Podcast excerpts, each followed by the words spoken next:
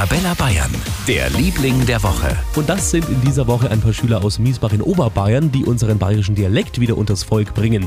Und zwar mit einer neuen App, die übersetzt Hochdeutsch in Bayerisch. Macht zum Beispiel aus Hallo ein Christi. Der Xaver aus Miesbach hat auch mit an dieser App gearbeitet. Und jetzt mal ein Beispiel für uns, wie es denn genau funktioniert. Zum Beispiel jetzt, wenn man jetzt klebrig in das hochdeutsche Wortfeld ergibt, ähm, kommt dann als bayerisches Wort pappig zum Beispiel raus.